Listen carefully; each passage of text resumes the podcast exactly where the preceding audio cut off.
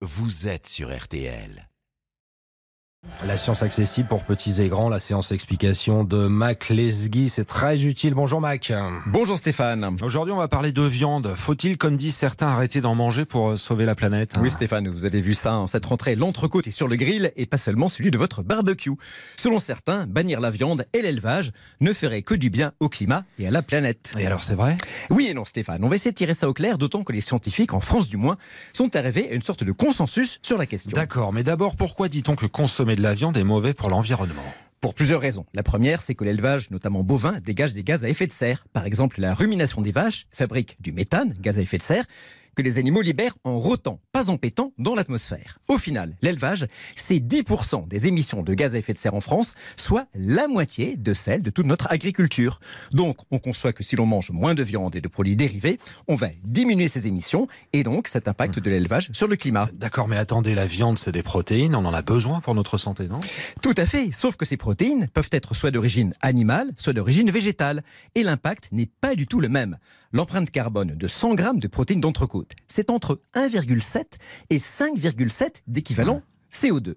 Pour la même quantité de protéines de lentilles ou de haricots secs, c'est 250 grammes seulement. La différence est énorme. Donc, plus de légumes secs, riches en protéines végétales et moins de viande, si tout le monde s'y met bien sûr, cela aura un impact planétaire. Donc la science est claire, il faut arrêter tout ce qui vient des animaux et devenir euh, végétalien et faire disparaître l'élevage, c'est ça? Eh bien non, justement, ce n'est pas ce que disent les scientifiques, car l'élevage a aussi des conséquences bénéfiques sur notre environnement. Qui dit élevage dit fumier.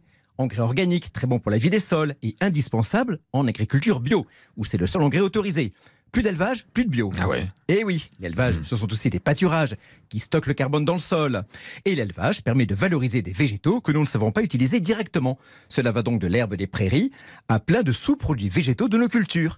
Si on arrêtait totalement l'élevage, il faudrait cultiver des surfaces plus grandes qu'aujourd'hui et pour cela, retourner des prairies pour les mettre en culture. D'où libération de gaz à effet de serre, il faudrait fabriquer plus d'engrais de synthèse, etc. Alors elle est où la limite, Mac? Le consensus scientifique aujourd'hui, c'est de diviser par trois notre consommation actuelle de protéines animales, tout confondu, viande, poisson, fromage, lait, etc. Ce qui nous fait 60 à 120 grammes de protéines par semaine. Et concrètement, ça donne quoi? Ah, bah ça, c'est pas beaucoup, Stéphane. hein. Écoutez le menu carnet idéal pour une semaine selon les scientifiques. Pour la viande, c'est trois fois dans la semaine, en petites portions de 100 grammes à chaque fois. Une fois viande rouge, une fois viande blanche, poulet ou autre, une fois pour charcuterie. Pour le reste, deux œufs, 200 grammes de poisson et 1,7 kg de produits laitiers. C'est vers cela que nous devrions tendre. Donc, si vous voulez une côte de bœuf, il faudra désormais la partager avec plein d'amis. Voilà ce que dit la science. Bon dimanche. Partager sa côte de bœuf, c'est le message du matin de Mac Lesguy. Donc dans le rendez-vous science, c'est indispensable, on réécoute, c'est urgent, directement sur rtl.fr.